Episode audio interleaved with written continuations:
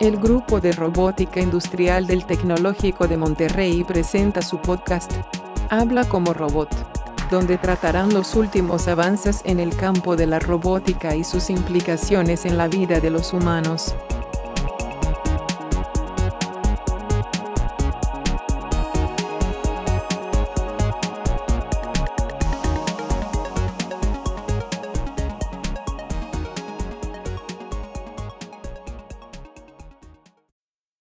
Tal? Bienvenidos a el podcast de Robótica Industrial. En esta ocasión estamos con el grupo de invierno del 2022 y vamos a empezar con el equipo.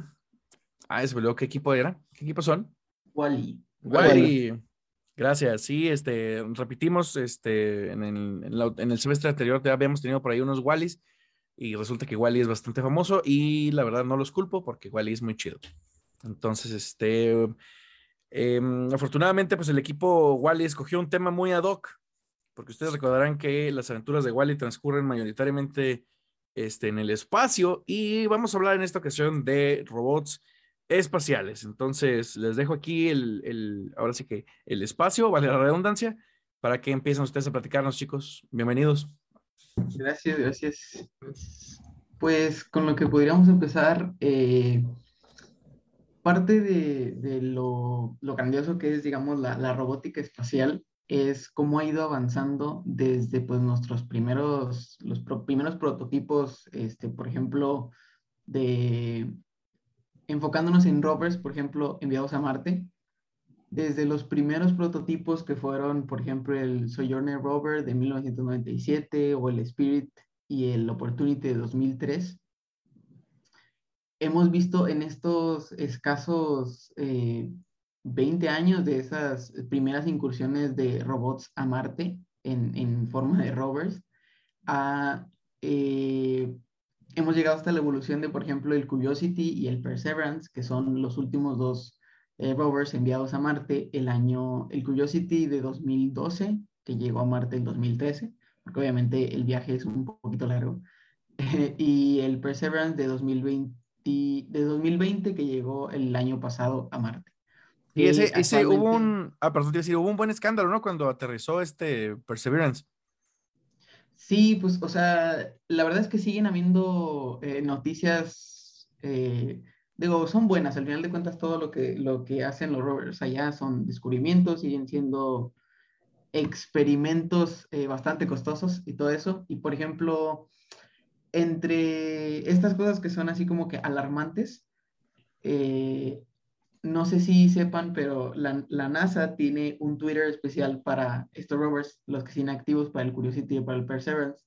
En, y en ese Twitter, haz de cuenta que los, como si los rovers se comunicaran con el público y te dice, o sea, y hablan en primera persona los robots Ajá. Eh, y te van contando las cosas que se encuentran, que si las diferentes piedras que van recolectando, suben muchas fotos y videos de las mil y un cámaras, que eso también es otra cosa a comentar, las mil y un cámaras que ya tienen estos rovers, y hablan en primera persona como si el robot estuviera hablando y, diciendo cómo va su misión en el espacio, ¿no?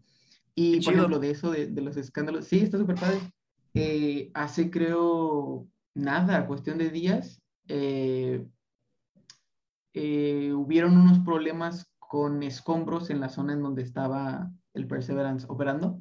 Y pues estos escombros, afortunadamente el rover tiene herramientas para deshacerse o para remover escombros y tierra y todo esto que se acumula, pero siguen siendo un problema para el avance de, del Perseverance y todo eso. Entonces, cosas hasta que parecerían muy sencillas, como remover una piedra o, o quitarla o yo qué sé, son cosas que pues hablando en el espacio exterior se vuelven muy complicadas, se vuelven algo muy complejo, se vuelven una, una odisea incluso para un robot tan avanzado como, son, como es el Perseverance.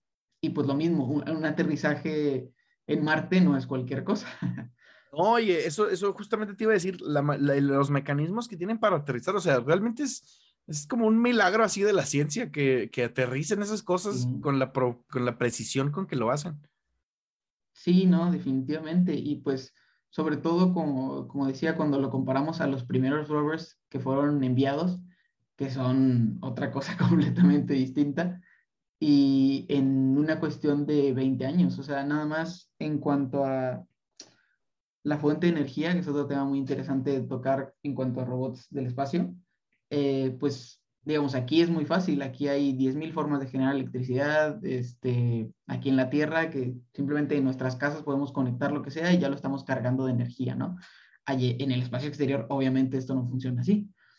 Y, por ejemplo, los primeros eh, rovers, los primeros robots enviados a Marte eh, funcionaban con eh, paneles solares, que obviamente tenían muchas fallas porque pues requerían mantenimiento, se llenaban de polvo, que de hecho me parece que ese fue el, el motivo de fallecimiento de uno de los rovers este, pasados.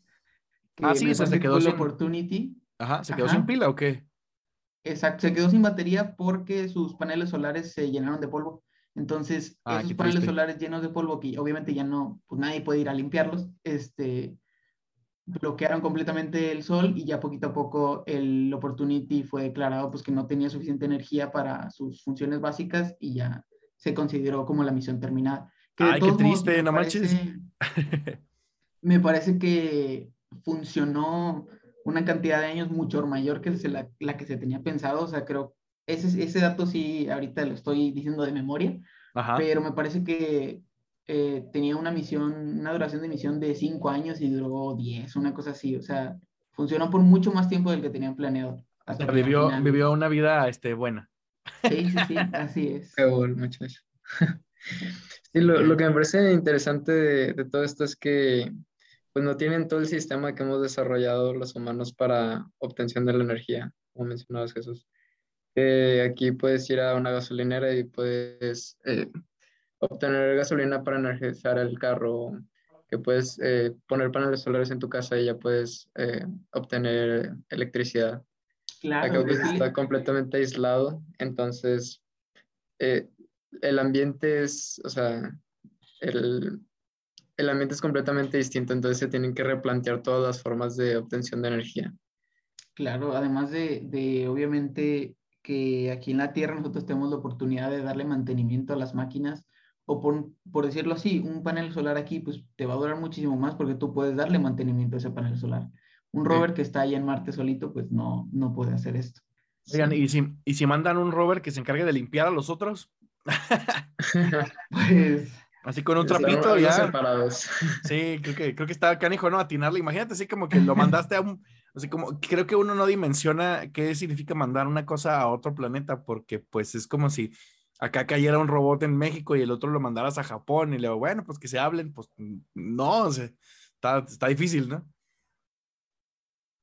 Pero, profe, luego no, no ponen los, los rovers en los mismos lugares justo para no estar investigando como el mismo lugar, ¿no? Entonces sería muy caro mandar uno solo a que limpie el otro y luego se quedan los dos uno al lado del otro, ¿no? Sí, exacto. Definitivamente no es, no es una buena idea.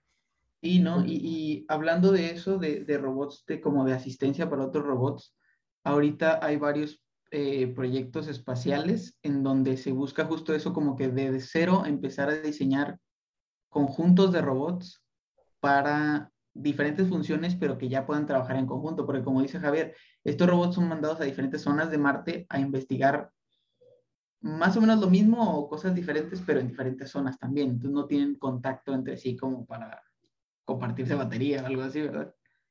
Sí. Sí, ahorita que me mencionaba el profesor eh, que uno no dimensiona la, la distancia que hay entre Marte y la Tierra y son tres minutos en, luz.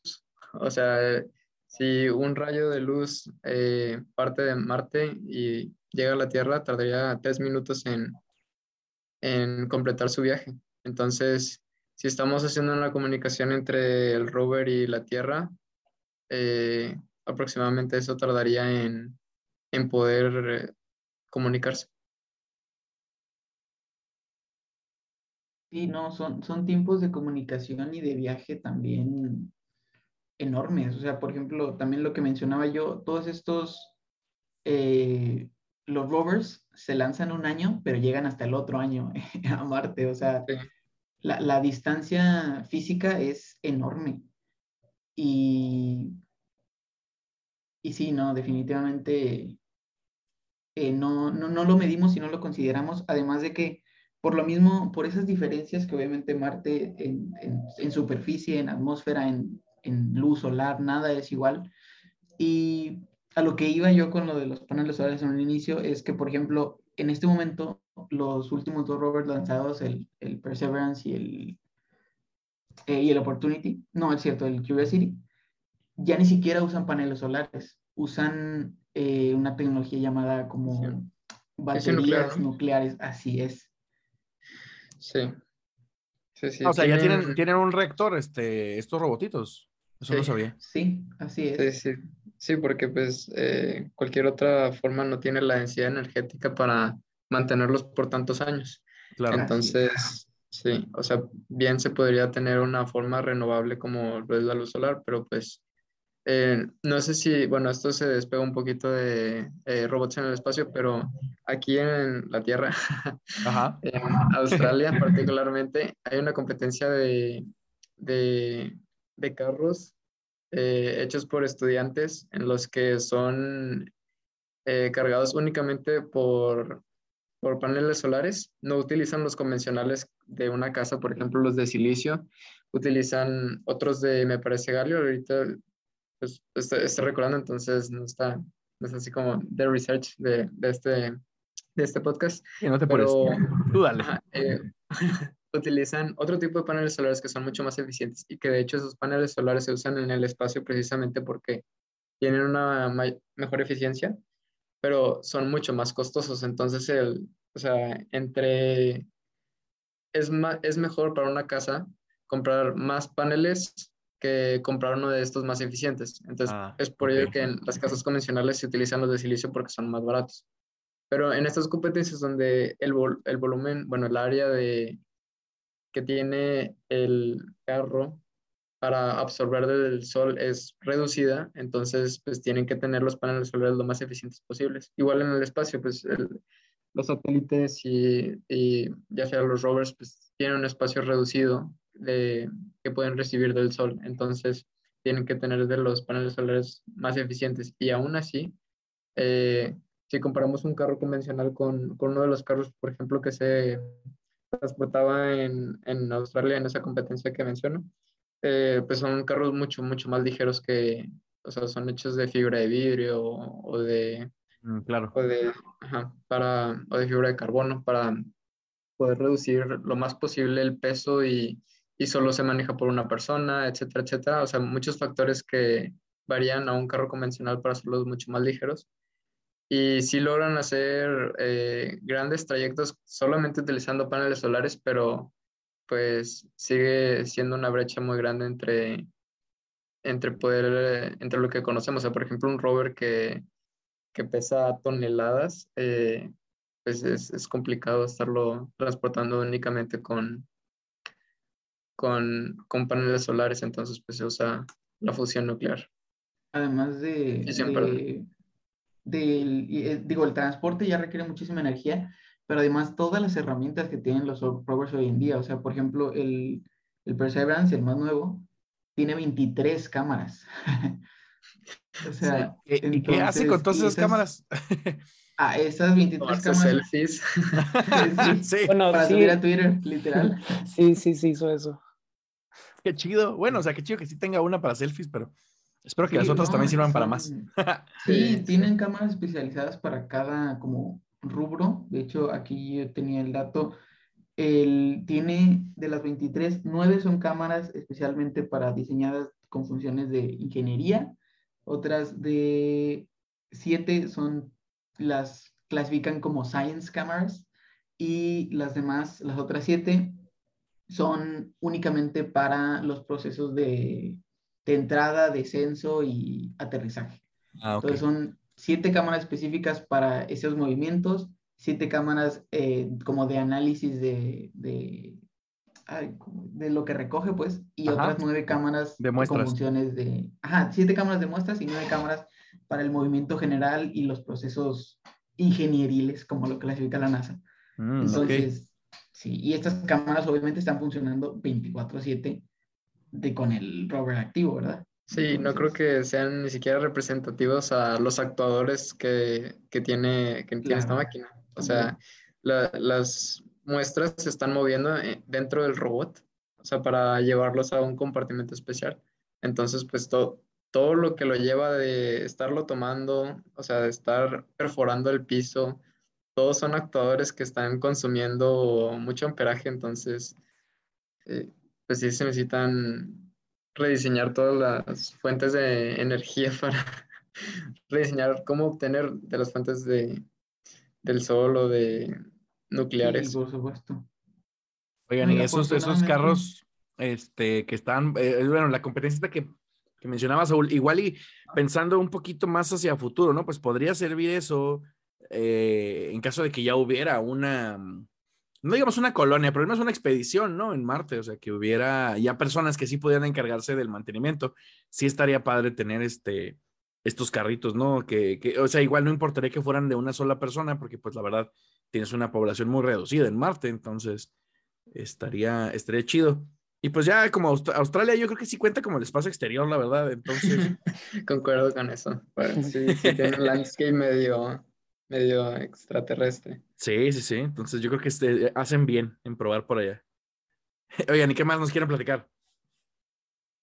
Eh, pues estos no son los únicos, bueno, particularmente a mí lo que me encanta de la robótica en el espacio es como eh, el fin que, que, tiene, o sea, no solamente económico, por ejemplo, viendo hacia el futuro minería espacial o o eh, transporte en el espacio, turismo en el espacio, sino también viéndolo hacia cómo movernos como civilización, o sea, cómo pasamos de una civilización que, que se tenía que transportar de un lado a otro para obtener comida hasta que se planteó en un solo lugar, hasta que formamos edificios, hasta que, o sea, cómo, cómo hemos crecido en civilización y cómo la robótica en el espacio nos permite dar este siguiente paso.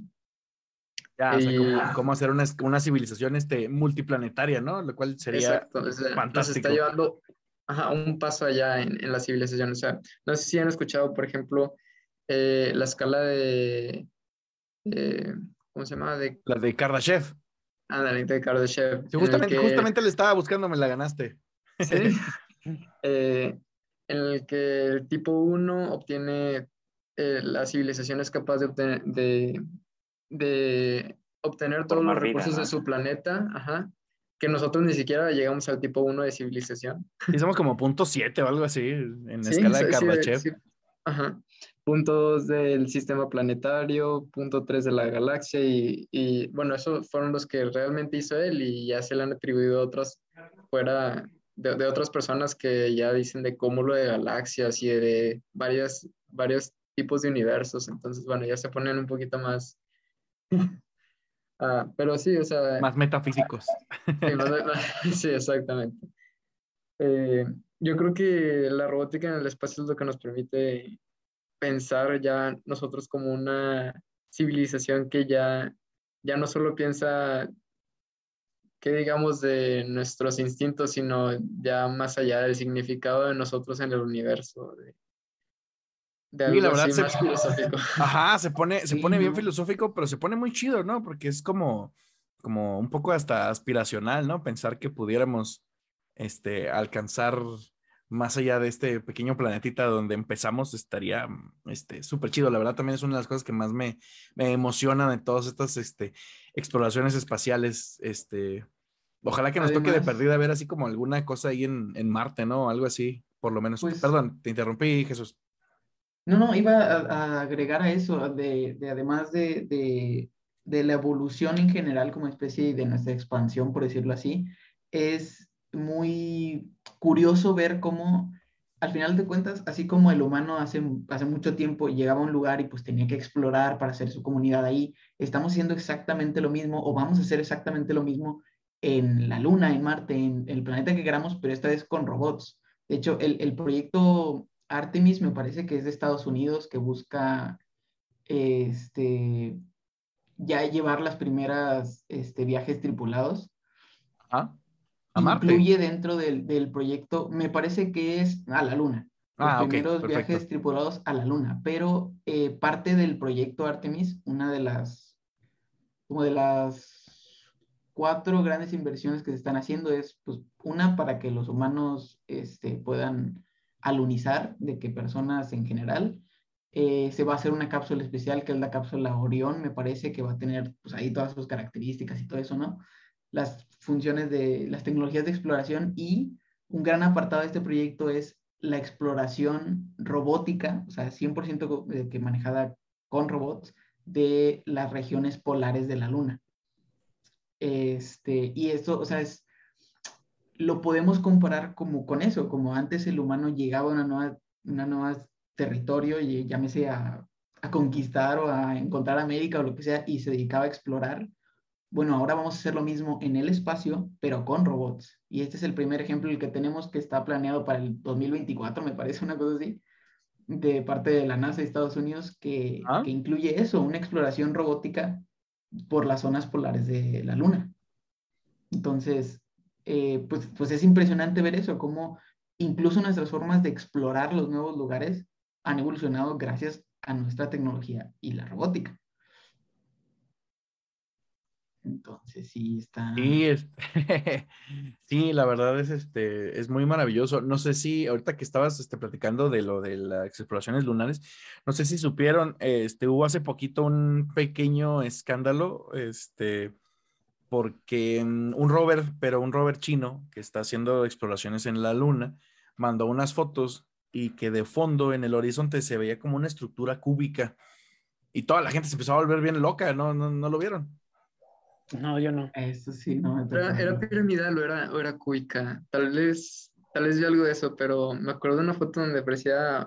Bueno, la, la verdad es que eh, nosotros, los humanos, tenemos. Pues nuestra mente está diseñada para, por ejemplo, ver caras y cosas Ah, claro. Entonces, eh, hay fotos del espacio, o sea, de, de terrenos de Marte, terrenos de, de otros planetas. eh, disculpen.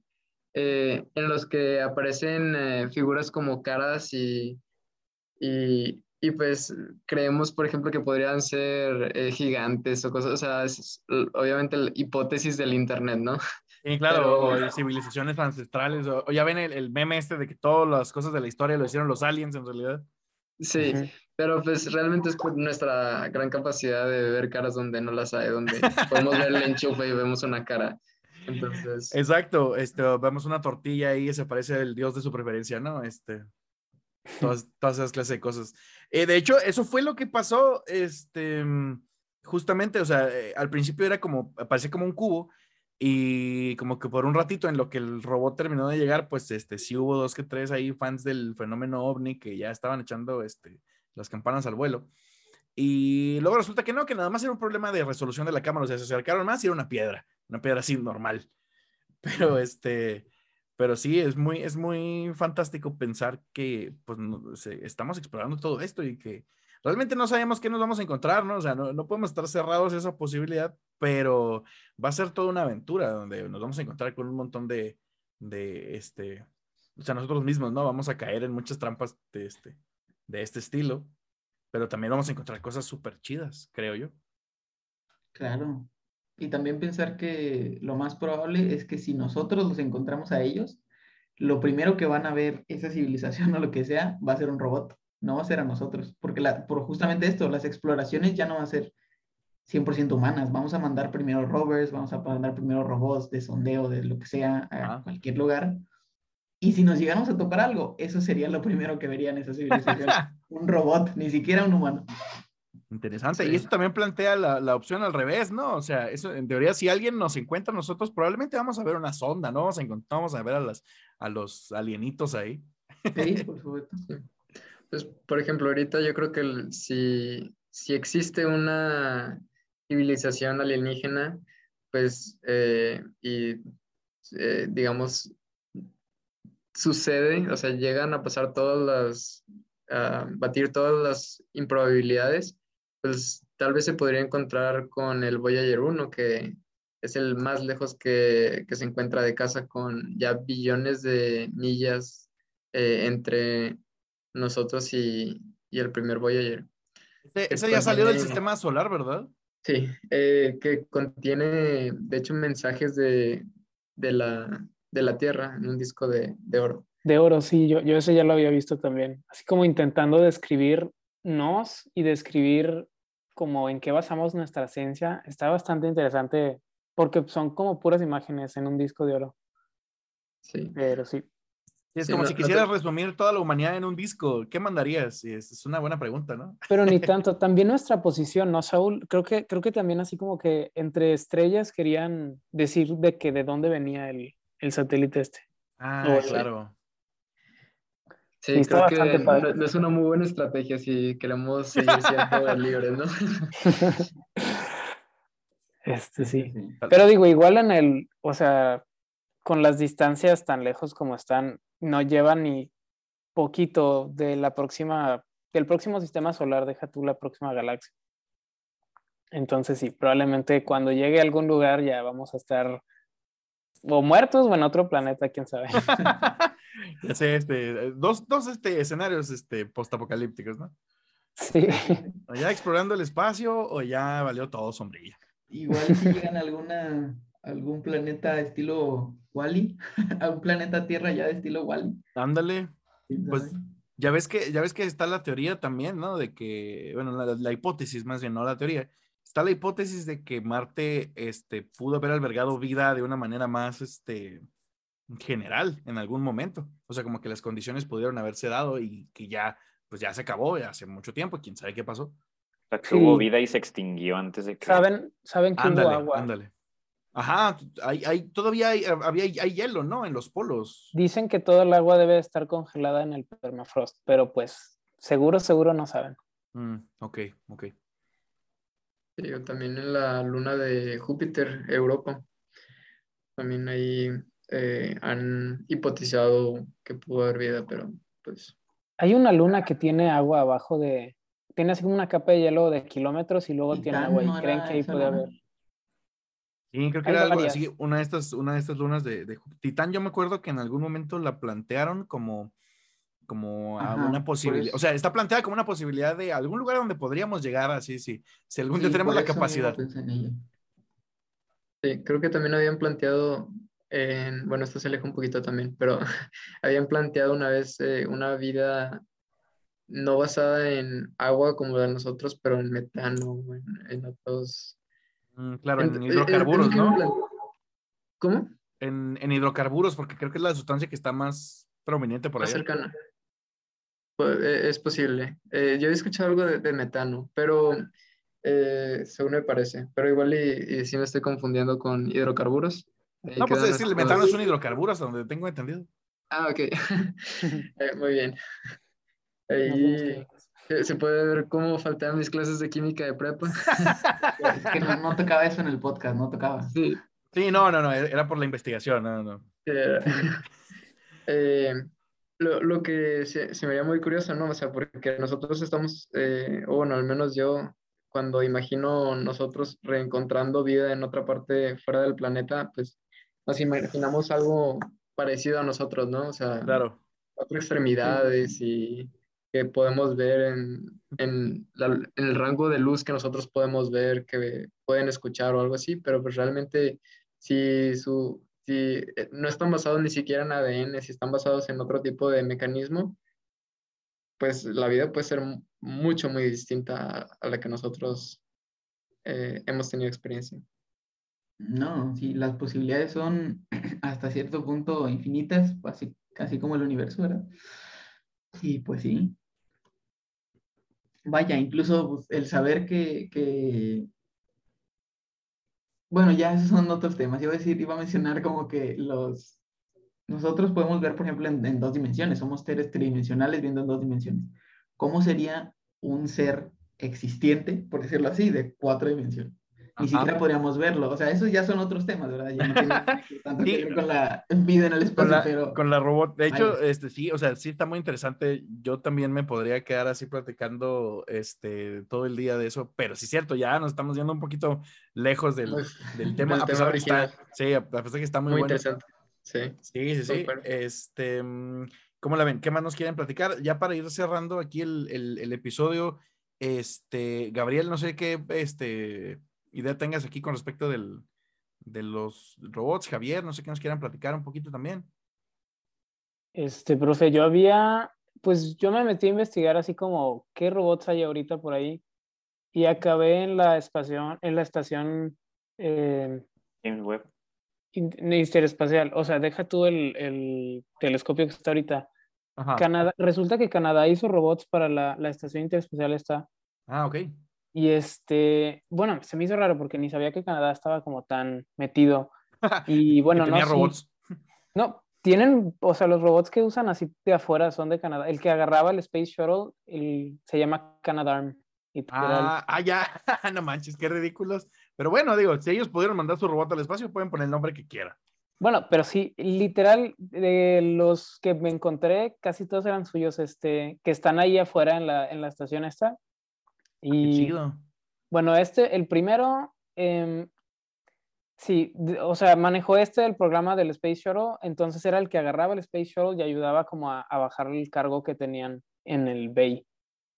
Este, y luego ese lo, lo quitaron en el 2011 para poner un Canadarm 2, porque pues no son muy originales con los nombres. sí. Entonces no le pusieron así este mm, brazo de maple o algo así. Sí, literal.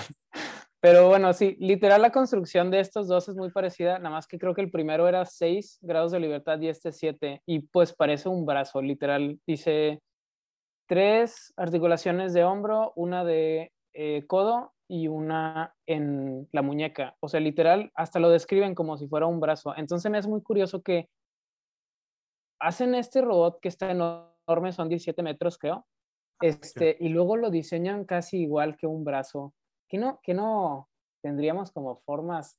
No sé si es porque es lo más como versátil, pero debe de haber así como algo más útil que, que el- como nuestra forma biológica, ¿no? Ya, o sea, tú dices, este, tal vez, este, bueno, recuerda, o sea, sí, sí, solo que recuerda que también, o sea, yo creo que la, la, el principio este de la biomimética, que es basarse en diseños, este, que existan como que en la naturaleza, No se me hace tampoco tan mala idea porque pues efectivamente pues también están probados por millones de años, ¿no? O sea, este brazo que tenemos ahorita surgió de una serie de repeticiones este, interesantes, ¿no? Entonces, este, sí, es cierto, muy probablemente te- y estoy de acuerdo contigo, o sea, estamos sesgados a querer que todo parezca humano, pero tal vez, tal vez no está del todo mal, aunque igual y pudieras también pues piratearte, no sé, un insecto, ¿no? O un pulpo, un- ¿no? algo más, este, Ajá, porque ni siquiera, o sea, yo no creo que nuestros brazos sean así como los mejores de, o sea, no se me ocurre alguien que tenga mejores, pero hay tantos animales que tienen diferentes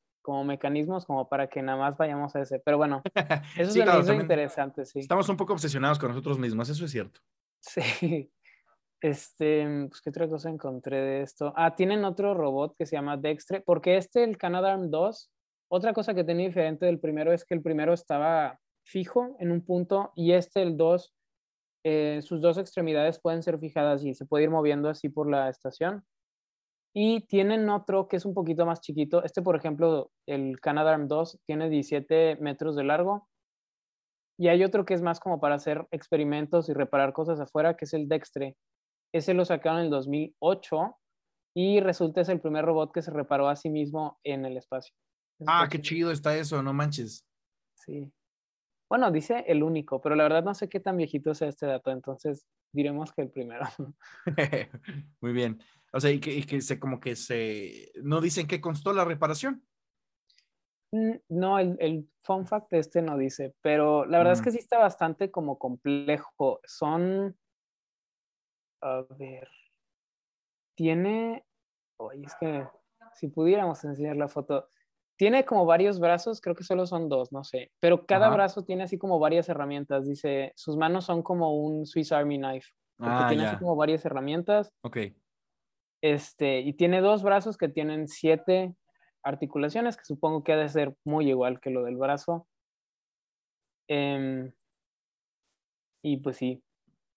Digo, este estaba un poquito más chiquito. El otro sí era para agarrar satélites y volverlos a aventar, el Canadarm, y este es, es para cosas así más chiquitas de la estación. Ok. Oye, pues este, te voy a encargar, porfas, así como este, en los episodios del, del semestre pasado, que, este, de hecho, a, a todos les voy a encargar, porfas, que los materiales que utilizaron, no sé, como los videos y las referencias, si nos las pueden pegar ahí en el Discord del grupo, eh, en el canal de dice, donde dice notas de los episodios, para que este, si a alguno de los demás les da curiosidad, a mí pues también ya me dio curiosidad, entonces para que lo podamos checar ahí. Sí. Claro, sí, ahí se lo pongo, profe. Perfecto. Excelente. Muy bien.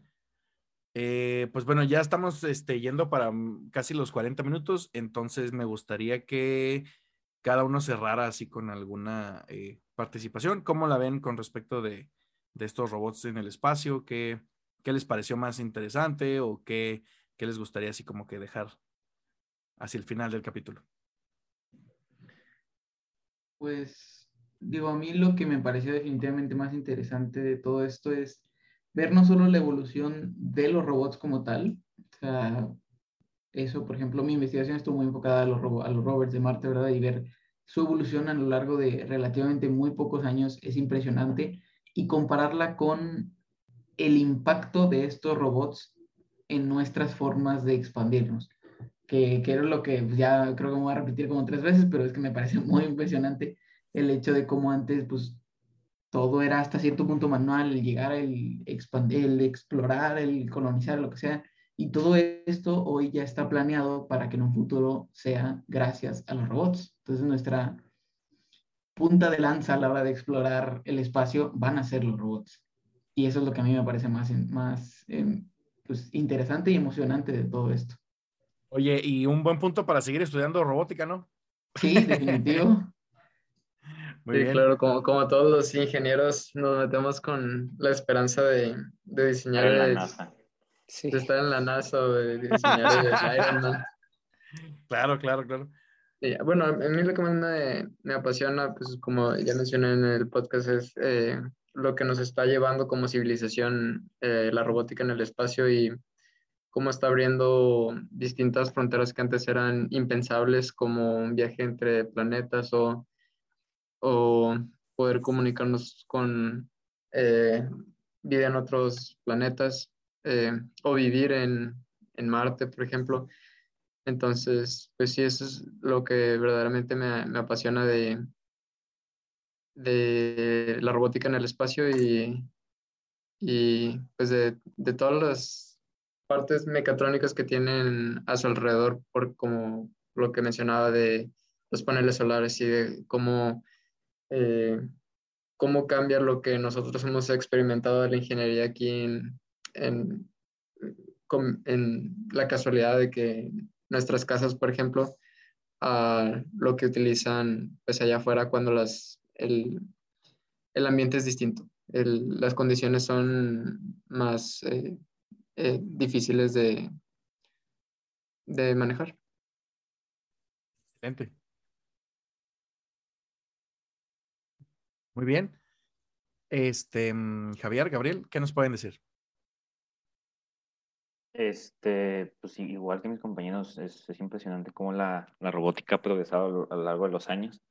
Igual yo soy un- uno de esos como, no sé, ahorita me puse a pensar que sí, los robots han llegado muy lejos al espacio y continuamente pues, han seguido mandándolos a muchos planetas a orbitar y demás, pero igual siento que todavía estamos un poco lejos para, no sé, un, algunas cápsulas o, o cohetes que puedan albergar personas para que puedan hacer aterrizajes exitosos, no sé, en Marte o, o cosas por el estilo. Entonces, digo, esa es otra parte importante también de analizar de la robótica, ¿no? Porque pues, un robot, pues por sí solo puede, estamos cerca, no sé, de llegar a, Marte. Digo, ya llegó a Marte. También ya, por ejemplo, creo que para el 2030 va- van a llegar algunos robots ahí para explorar las lunas de Júpiter. Pero pues entonces también siento que estamos un poco lejos para llegar como, como humanos, pero pues es algo interesante también para, para discutir. O sea, como con, con personas. Así es. Sí, y yo creo que ahí lo importante es que también esas personas van a necesitar de, de muchos asistentes robóticos. este, Así es. Porque, pues, definitivamente, eh, como el ambiente es muy hostil, pues, Así es. Digo, ya creo que el año pasado me parece hubo una persona famosa que envió, no a la, no a, no a la Luna, ni a la Tierra, ni a Marte, pero eh, orbitó fuera de la, por ahí por la Tierra en una de sus capas. Ah, creo que fue Jeff Bezos, uno de, una de sus empresas de, de, de aeronáutica, Ah. Llevó como cinco o seis personas ahí a orbitar por la Tierra. No fue el de Virgin, Virgin Galactic. También este, Blue Origin. creo, creo que el de Sí, el Blue Branson, Origin. ¿no? Richard Branson. An- sí, sí, sí. Es que ese es el de Virgin, pero sí, también, también lo ha hecho Richard Branson y también lo ha hecho este Jeff Bezos. Jeff Todos. Creo que ya- ambos lo hicieron de que muy seguido, ¿no? Uno del Ajá. otro. Sí, como dos, tres semanas, pero sí. Sí, A ver quién es el millonario más chido. sí. Sí, pues básicamente creo que así también empezaron a empezaron las colonizaciones aquí en la Tierra, entonces pues a ver, a ver cómo nos va. pues sí, poco a poco vamos a ir explorando más capas de la Tierra y pues eventualmente que puros millonarios puedan llegar a la Luna, ¿no? Porque pues, tengo entendido que son varios milloncitos lo que te cuesta En una de esas cápsulas. Sí, el viaje del 2024 ya está ahí en está puerta. ¿Y cuánto cuesta? Uy, ¿Unos 15 pues, millones o qué? quién sabe. Nada, yo sé que nada más la, la pura cápsula, no, el puro proyecto de alunizaje, o sea, como la preparación para el alunizaje, costó como 1.600 millones de dólares más de lo que se tenía presupuestado. O sea, es carísimo, carísimo. No 1.600 manches. millones más de lo que se tenía O presupuestado. sea, pero ya, o sea, pero ya, ya, ya está acabado o, o, sea, o sea, fue el presupuesto que se planeó para la realización del proyecto. Según yo, eh, el- o sea, el- está planeado para el 2024. Ah. Ese cambio de presupuesto fue en el 2019, me parece, cuando todavía era el presidente Trump, este, autorizó ese, esos millones de dólares para, para seguir con el proyecto. Pero según yo, el proyecto sigue en pie hasta la fecha. O sea, se sigue diciendo que en el 2024 van a llegar las primeras misiones tripuladas a la Luna. Bueno, las Entonces- primeras después de este, chorro mil años, ¿no? Sí, claro, las primeras misiones Cuentan. tripuladas de, de pasajeros turísticos millonarios, ¿verdad? Ok. millonarios, pues ya saben, tienen dos años para hacerse millonarios y ir a la luna. Para juntar. Para ir ahorrando, así tu zorrito. Domingos. Próximamente le pediré carta de recomendación para que me mande a la NASA, profe. Ándele, muy Alba. bien. Ese, va a ser el camino más barato, creo. Aunque sea administrando la cuenta del Robert de, de Twitter, eso está bien, pero estar en la NASA. Community manager del, del Curiosity, ¿qué tiene? Sí, pues sí. Con que no, No, lo este- cancelen. Pues sí.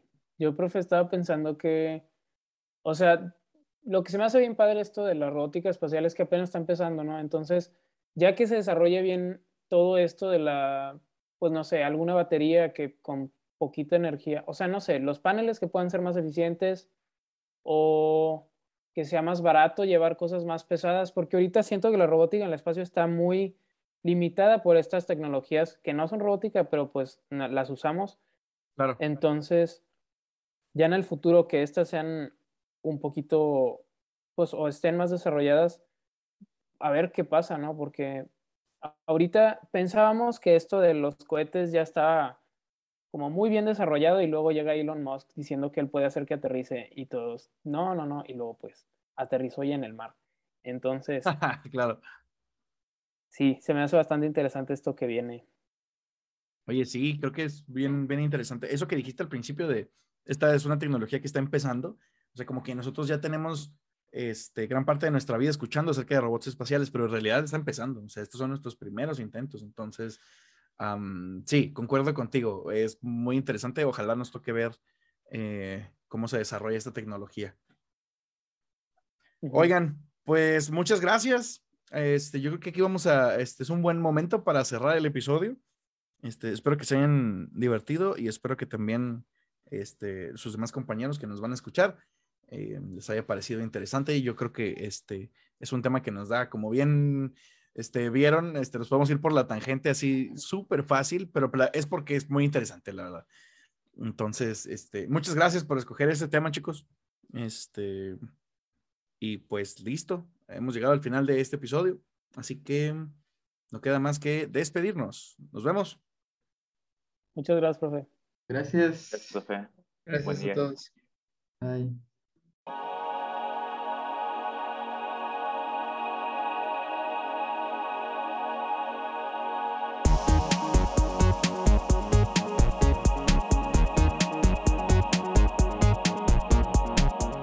Hemos llegado al final del capítulo. Gracias por escucharnos. Algún día los robots llegaremos al infinito y más allá.